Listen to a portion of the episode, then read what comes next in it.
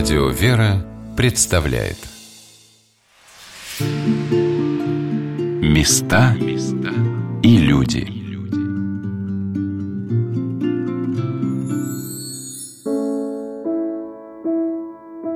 Жизнь святителя Филарета Московского, человека, который внес несравненный вклад в сокровищницу Русской Православной Церкви, наверное, для всех людей, даже очень подробно изучающих его путь, является во многом загадкой, таинственным деланием – Несмотря на то, что в его наследии множество проповедей, слов, сказанных на различные события государственной и церковной жизни, несколько томов его писем, тома резолюций, по которым можно изучать полувековую историю нашей церкви в XIX веке, о том, что для него было важным, нужным, он говорил как-то очень негромко, говорил со свойственной ему изысканностью слова, но со смирением человека перед Богом.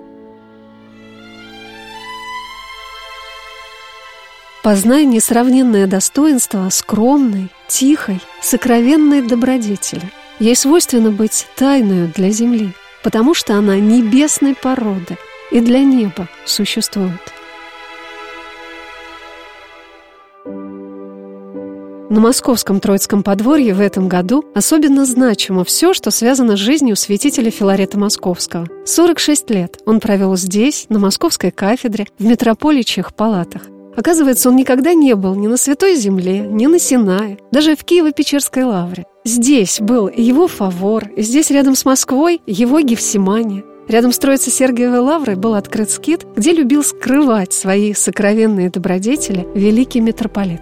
Вот что рассказал о том, как проводят год святителя Филарета на московском Троицком подворье Свято-Троицкой Сергиевой лавры его настоятель архимандрит Дионисий Колесников – Празднество мы уже начали в начале года. У нас был концерт, посвященный памяти святителя Филарета в декабре. Мы очень близко общаемся с Пушкинским литературным музеем. Святитель Филарет общался с Александром Сергеевичем Пушкиным. Вот эта связь у нас до сих пор сохраняется. Мы провели там концерт, посвященный памяти святителя Филарета. Совсем недавно, в конце мая, уже стала хорошая добрая традиция. В Большом зале консерватории мы сделали отчетный наш концерт нашей хоровой школы. И там тоже были несколько повествований и песнопений, посвященных святителю Филарету. В ноябре месяце, опять же, в Пушкинском литературном музее, у нас будет вечер, посвященный непосредственно святителю Филарету, его памяти. Это уже немножко другой формат, здесь больше рассказа. И песнопения, которые исполняют хоры, они как раз говорят о его жизни, о том пути, который он прошел. В нашем издательстве было издано несколько книг о святителе Филарете. Одним из таких ярких был год со святителем Филаретом. Мы очень долго трудились над этим календарем, пытались его изречения, большей части проповеди, его поучения донести до широких масс. На самом деле получился очень удивительный календарь. Мы получили очень много отзывов хороших, тех людей, которые знают святителя Филарета, его творчество, его труды, его проповеди. В этом году, как раз канун его юбилея, мы издадим книгу «Век Филарета», автор Александр Романович Яковлев. Очень интересная книга, она издавалась раньше, мы еще раз переиздаем ее, для нас это тоже очень важно и. Поэтому посвященные святителю Филарету труды, они не просто рядовые, они действительно занимают в нашем издательстве особое место. Отец Дионисий рассказал о том, как многогранна жизнь Троицкого подворья – во-первых, у нас в основе нашей воскресной школы, догматического курса обучения, лежит катехиз святителя Филарет. То есть это основа, как бы мы для себя как-то это внутренне решили и уже много лет преподаем его. Обязательным порядком дети изучают святителя жития, еще и тропарят святителю Филарету. Сказать, что они глубоко погружаются, нет, но они в любом случае сохраняют эту теплоту. И они чувствуют молитвы и заступление святителя, который лежал. Когда мы находились с иеромонахом Августином в домовом храме Троицкого подворья, освященном в честь собора московских святителей, мне тоже захотелось представить такую радостную, торжественную, а может быть для московского жителя XIX века даже привычную картину Невысокий, худенький монашеский силуэт, в котором можно узнать московского митрополита, стоит и молится в алтаре.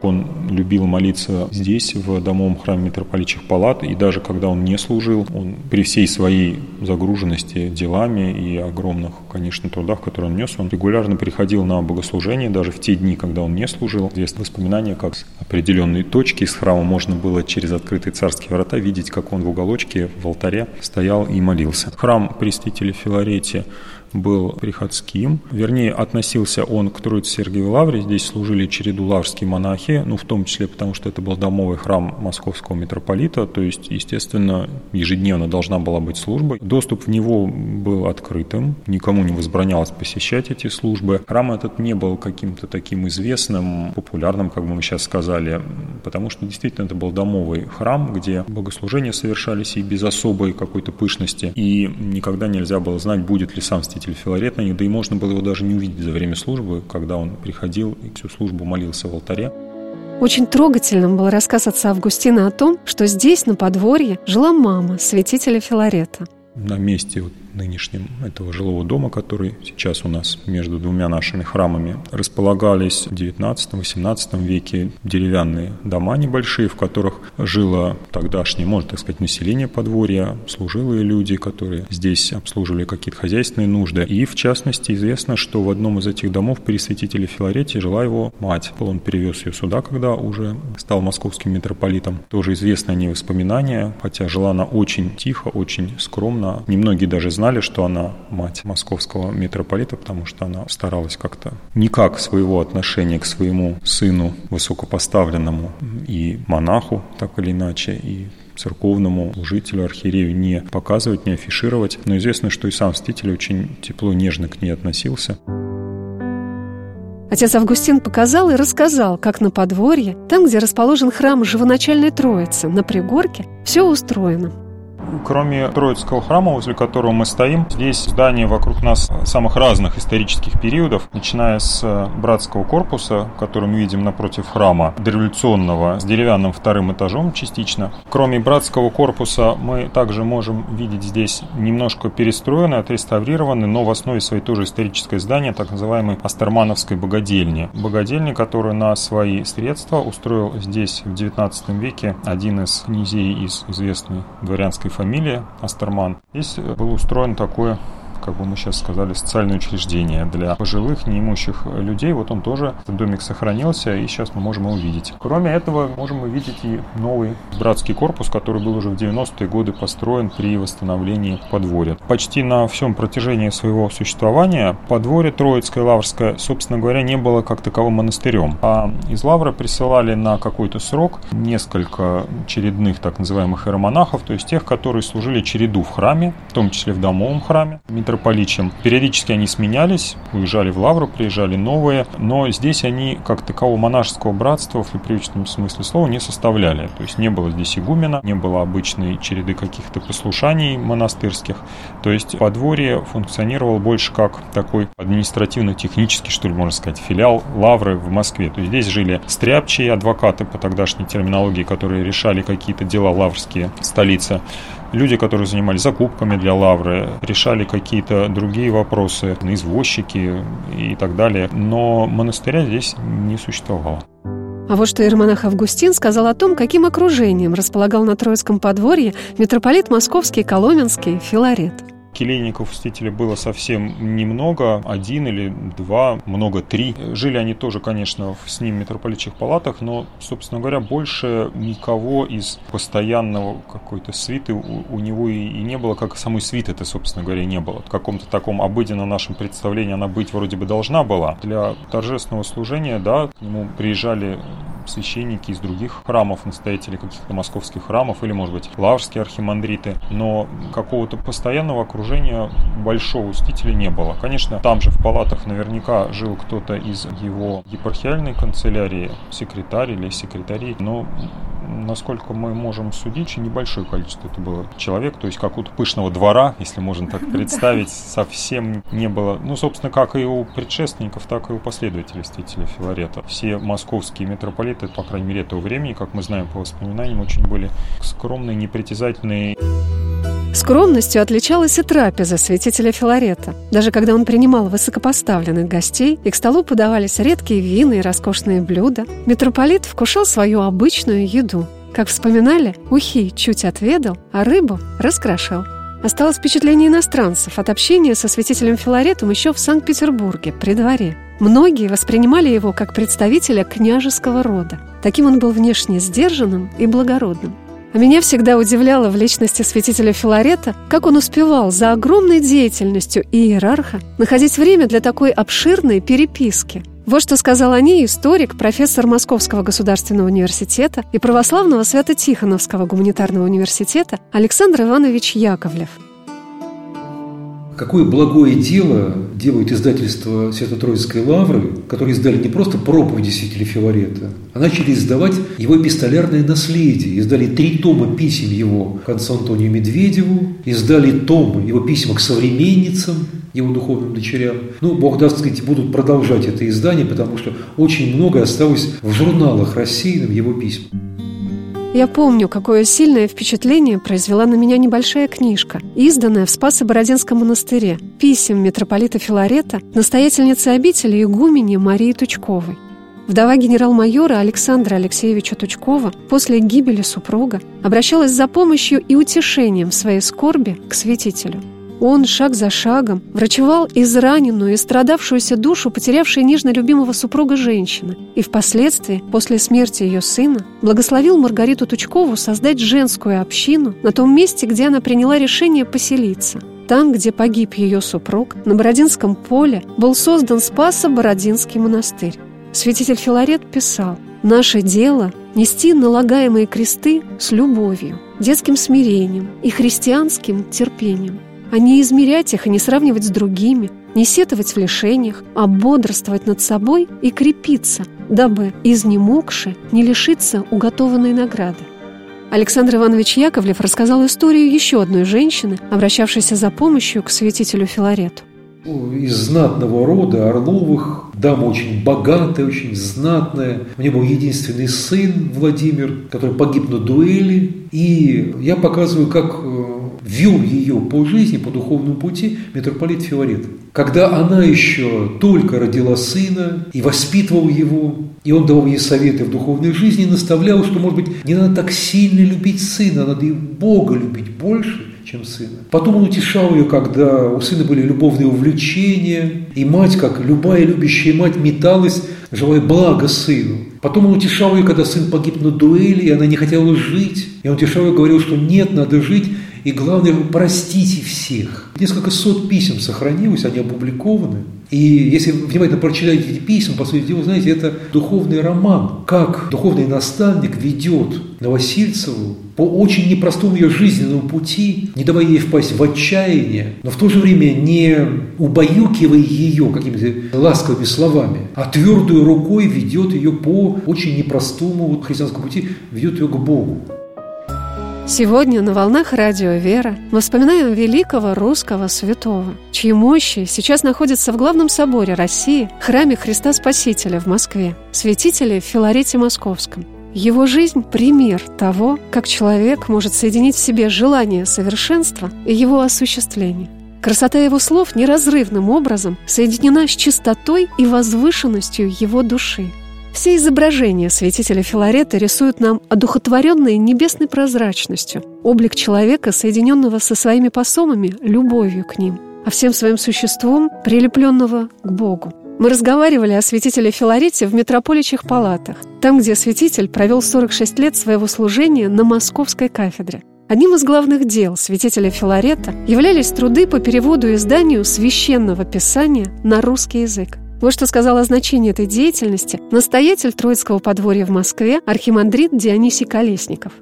Из воспоминаний современников того периода времени мы узнаем о том, что большая часть интеллигенции читала Священное Писание на французском языке. То есть они не знали церковнославянского. Поэтому, понимая это, чувствуя это, были предприняты попытки перевода Священного Писания на тогдашний современный язык. Плохо это хорошо, мы знаем, что были некие противления, кто-то из людей говорил, что это не нужно просто, да, но мы знаем сейчас, что это способствовало воцерковлению многих людей и сегодняшнего нашего времени, потому что действительно для нас церковно-славянский язык, он язык богослужения, но не язык общения. Поэтому для нас важно, чтобы те люди, которые приходят в церковь, они понимали Священное Писание на понятном для них языке. Со временем, приходя в церковь, они осваивается, изучает церковнославянский язык, изучая богослужение, начинает понимать красоту непосредственно церковнославянского языка. Но в начальном этапе для человека, который приходит в церковь, это просто жизненно необходимо. Поэтому его чаяние, его желания, его труды, они не просто увенчались каким-то там успехом, это неправильно будет сказать, они очень многих людей благодаря переводу привели к Господу. Труды по переводу Библии на русский язык начались тогда, когда святитель находился еще в Санкт-Петербурге. Там в январе 1813 года было образовано Российское библейское общество, которое возглавлял князь Александр Николаевич Голицын. Он был большим почитателем архимандрита Александра Невской лавры Филарета Дроздова, который, как ректор Санкт-Петербургской духовной академии, был назначен ответственным за исполнение переводов. Вот что сказал об этом историк, профессор Московского государственного университета и православного Свято-Тихоновского гуманитарного университета Александр Иванович Яковлев. Его даже называли движителем библейского общества. И он организовывал по должности своего ректора Санкт-Петербургской духовной академии всю работу переводчиков и сам переводил самые трудные богословские Евангелия от Иоанна на русский язык и разработал правила для переводчиков, как надо переводить. По сути дела, он заложил основу перевода Библии на русский язык, и уже следующее царствование Александра II, когда начался перевод, то он проходил, по сути дела, по тому руслу, который задан был именно тогда еще еще архимандритом Филаретом Дроздовым. И в этом видит, в общем, главный подвиг жизни святителя Филарета. Он много сделал в своей деятельности. Но какое главное дело может быть? Главное это создание русской Библии. И вы знаете, сейчас вот у нас на дворе 2017 год, я думаю, что вот особо стоит вспомнить это. Потому что если бы в 1917 году в России не было бы русской Библии, а начинается борьба советской власти с церковью и с верой, и церковь затихает и распадается потихоньку, церковные структуры, и начинается открытое гонение и притеснение, если бы не было русской Библии, а было бы церковно-славянская, которая трудно постижима для всех, то какая была бы судьба русской церкви, трудно даже сейчас представить. Как раз русская Библия и своевременное избрание патриарха, патриарха Тихона в ноябре 17 года, помогли сохранить церковную структуру и церковную жизнь и церковь русскую. Мне представляется, что слова Александра Ивановича можно продолжить то поколение священнослужителей, которое стало на защиту православия в России в годы немыслимых гонений на церковь в XX веке, сравнимых с гонениями христиан в первые годы по Рождеству Христову, выстояло, выдержало и сохранило для нас всю чистоту и верность православной церкви во многом благодаря и тому, что это воинство было воспитано чаяниями, заботами, трудами святителя Филарета Дроздова. Его влияние на развитие духовного образования в России в XIX веке трудно переоценить начиная с приема экзаменов у студентов московских семинарий, создания программы учебников, с образования новых духовных школ до того опыта, который черпали будущие священники, видя перед собой пример этой искренней, самозабвенной, горячей любви пастыря к церкви, к своему служению, каждой мелочи, которая никогда для святителя не была незначительной. Одно из важных направлений – это изучение роли святителя Филарета в развитии духовного образования в России. И начального, и среднего, и высшего образования. По сути, он начал свою деятельность именно так. В Лавре Троицкой семинарии он был учителем, в Петербурге он последовательно был учителем, профессором духовным, потом ректором духовной академии. Потом был ревизором, объезжал различные епархии, проверял, как там построено дело духовного обучения. И масса документов сохранилась с рассуждениями и предложениями святителя по постановке дела духовного образования. То есть, по сути, он внес, не скажу решающую, но очень важную роль сыграл в становлении вот этой системы духовного образования в первой половине XIX века. А вот что дополнило о вкладе в духовное образование, о значении трудов святителя Филарета в развитии богословской науки в России, настоятель Троицкого подворья архимандрит Дионисий Колесников.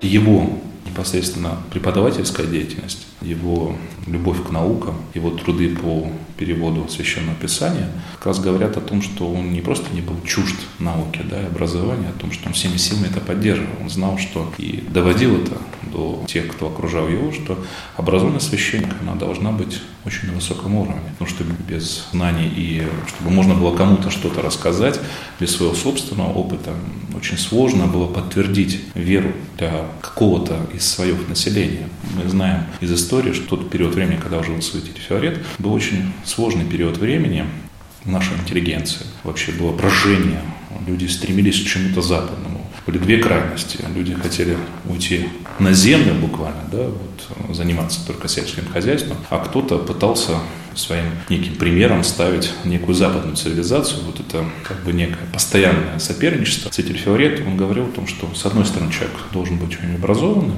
стараться познавать науки, чтобы приближаться к Господу. С другой стороны, должен в простоте сердца быть искренним служителем Богу.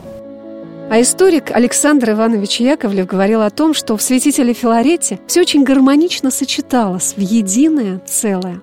Знаете, мне очень трудно что-то выделить, потому что чем дальше я занимаюсь, вот насколько сил времени достает святителем Филаретом, его наследием, тем э, я все больше убеждаюсь в цельности его. И даже где кажется, скажем, есть разные воспоминания, то он горяч, своенравен, кого-то ругает, он кричит, он гневен, потом напротив, он очень добр, он очень терпелив. И это не разные люди, вот все в нем здесь уживалось. Скажем, он, не терпел табачного дыма, и при нем никто рядом не осмеливался курить. Но его секретарь Святославский был заядлым курильщиком, курил трубку. И он 40 лет терпел при себе Святославского. Вот как это, вот, вот, вот, вот терпел.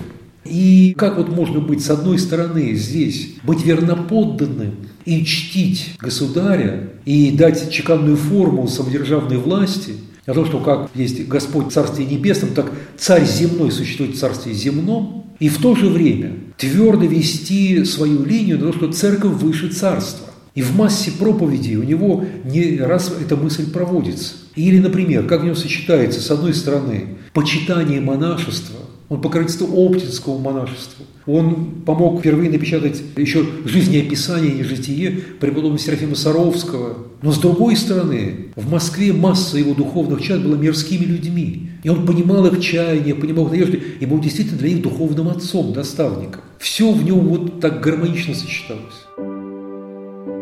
Святой человек во многом открывает для других людей путь, по которому нужно идти, чтобы не запутаться – он как бы расставляет маяки на полноводной реке нашего странствования в жизнь вечную, которые показывают нам мели и крутые повороты, наше заблуждение и суживание нашего духовного горизонта. Еще одно место из писем святителя Филарета к игумене Марии Тучковой. Но когда к радости о Боге присоединяется радость о дарах Его нам – не всегда заметишь, как примешается сюда радость о себе, и сия примесь лишит радость божественной чистоты, ей свойственной. Как же это удивительно сказано, не правда ли? И как современно. В наше время духовной эйфории не пора ли нам засесть снова за книжки и открыть неисчерпаемое море совершенства в слове, подтвержденного строгой скромностью и совершенством жизни, высотой духовного подвига и молитвы святителя Филарета Московского. И пусть пока это будет только восхищение им, а затем, когда шаг за шагом, страница за страницей, перелистывая летопись его жизни и его сочинений, мы сможем приблизиться к нему в наших самых лучших и искренних устремлениях. На самом деле удивительное сочетание. Мы думали, что это удел древних, когда человек, сочетая некую общественную деятельность и некое служение церкви сане не просто священническом, а как архипастыря, сохранить свою внутреннюю гармонию и мир с Господом, это, наверное, одно из самых сложных таких испытаний да, и послушаний, которые Господь вручил. Очень многих святителей Древней Церкви, мы их почитаем не просто как святителей, а как преподобных. То есть человек, занимая какую-то должность, занимая какой-то пост, управляя епархией, церковью, он сохранял такое внутреннее доверие Богу и служение Богу, что оно соделало его преподобным, то есть он уподобился Господу. Вот святитель Феорет об этом можно сказать, что он действительно был монахом по своей жизни, всю жизнь. То есть он чаял и жевал, он говорил в одном из письме своему отцу, о том, что я хотел бы остаться очередным иеромонахом у раки преподобного Сергия и закончить свою жизнь. Но Господь судил другое. Вот это дух, это, вот это ощущение, это стремление служить Господу, оно пронеслось во всей жизни, и это никак его не отлучило от Господа. Потому что если человек воспринимает любое послушание не как возношение, не как достижение каких-то целей, а служение Господу, тогда не просто все легко, а самое главное спасительно. Вот, вот это ощущение, я как бы искренне верю, что по его молитвам здесь не было монастыря как такового, да, даже при святителе Феорите были некие очередные романахи, которые менялись, служа по очереди в лавре. А сейчас здесь полноценный монастырь, есть братья, монастырское уставное богослужение. Вот эта вот община наша монашеская, она действительно очень чувствует молитвенную помощь и заступление святителя Филарета. Прожил более 50 лет здесь на подворье, поэтому вот это ощущение, оно не просто в нашем сердце, оно очень близко к каждому человеку, особенно когда ты присутствуешь в митрополитчих палатах. Здесь святитель Филарет приносил свой молитвенный подвиг Господу. Поэтому вот когда ты здесь присутствуешь, особенно когда ты молишься в храме святителей московских, вот это ощущение единения молитвенное со святителем, который здесь на подворье, жили, несли свой молитвенный подвиг, свое служение церкви, народу Божию, государству. Это ощущается, и ты становишься неким одним целым. Церковь, которая здесь земная, она соприкасается с Небесным. Места и люди.